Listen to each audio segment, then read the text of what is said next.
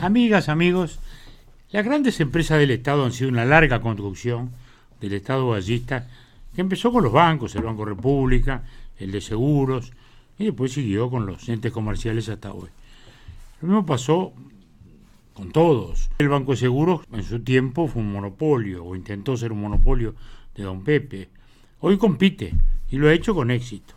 Se ha fortalecido como empresa y el ciudadano se beneficia de esa competencia.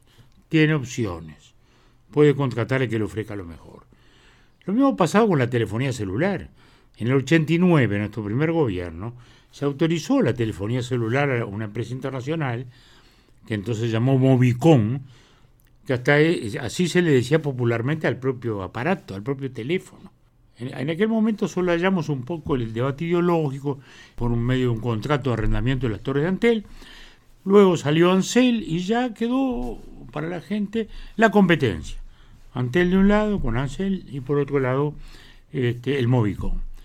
Luego ya, tiempo después, gobierno de Valle, se abrieron otros dos más, ahí entró Movistar, entró Claro, etcétera, etcétera. Y, y la gente se benefició de esa competencia.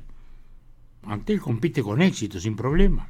Lo mismo pasó ahora con la portabilidad numérica. Se decía que era una catástrofe para Antel. Y no ha pasado nada, por lo menos negativo.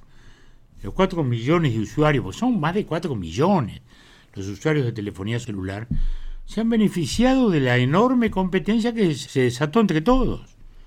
Hace dos meses Antel había ganado mil clientes, ahora los competidores son los que le sacaron mil clientes. Pero en el conjunto Antel tiene 25.000 contratos más. Y las tarifas de todos, que es lo que importa, han bajado un 17% según la URSEC. 17% las tarifas de los contratos, con los programas ofrecidos.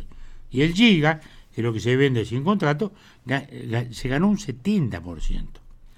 En una palabra, al final de cuentas el mercado se amplió y el ciudadano tiene mejor acceso al servicio. Ese que la prédica en contra era un disparate. ¿Por qué? Bueno, porque esto es lo moderno, la empresa del Estado al servicio del ciudadano. Lo que pasa es que detrás de todo hay un gran debate ideológico. En una punta están los privatistas, ¿no? como los que sostenían la venta de Antel en la ley de empresas públicas allá de 1993, ¿no? que querían vender Antel, etcétera, etcétera, etcétera. En la otra punta está el Frente Amplio, sosteniendo el inmovilismo. Invocan a Valle, increíblemente como si no hubieran hecho todo lo posible por liquidar el Estado burgués, así le decían del vallismo, aún por la vía armada, vamos a decir las cosas como son. Hablan de un valle cuyo reformismo no entienden. Él fue siempre anticipatorio. Y si hace 100 años don Pepe defendía algunos monopolios, hoy casi ninguno se sostiene. Están llegando un siglo más tarde, un siglo más tarde, todo arcaico, como desgraciadamente ocurre con el Frente Amplio se consideran progresistas y están anclados en el pasado. Entre esos dos extremos, el conservador de los progresistas que no quieren cambiar nada y el liberal a ultranza, está el reformismo.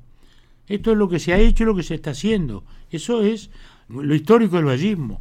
Por eso hay competencia en los celulares, por eso la portabilidad numérica sin ningún terremoto beneficia al ciudadano. Hoy se pone el grito en el cielo porque el gobierno reconoció el derecho a la explotación comercial de Internet a cinco empresas que impugnaron la constitucionalidad del artículo 56 de la ley de medios que prohibía a todo operador dar ese servicio. Fue la justicia la que dijo que era inconstitucional, que ahí no había monopolio y que en consecuencia tenían el derecho a entrar a Internet y a negociar Internet. El Ejecutivo ahora simplemente está reconociendo el fallo. ¿Lo debió haber hecho el gobierno anterior? Sí, pero por lo menos se ha hecho. Y hoy hay que ampliar esto también a las empresas de cable del interior. Son 86 empresas, hay 30 que ya iniciaron los trámites de inconstitucionalidad, pero más allá de esto hay que resolverlo por ley. O se deroga toda la ley de cable o se le da la autorización legal en la rendición de cuentas a los operadores como se debe.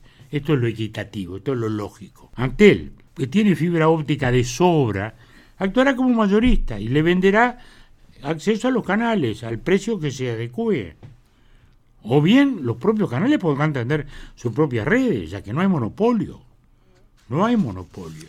Son pasos adelante en la modernización del país. Y Antel, una formidable empresa, competirá una vez más con éxito. Lo que la quieren monopolista la condena al atraso. En un mundo de comunicaciones que cambia por minutos, quienes a la inversa confiamos en la capacidad de Antel para competir, miramos hacia adelante con esperanza. Y nos parece bueno que otras empresas privadas inviertan también y que todos compitan.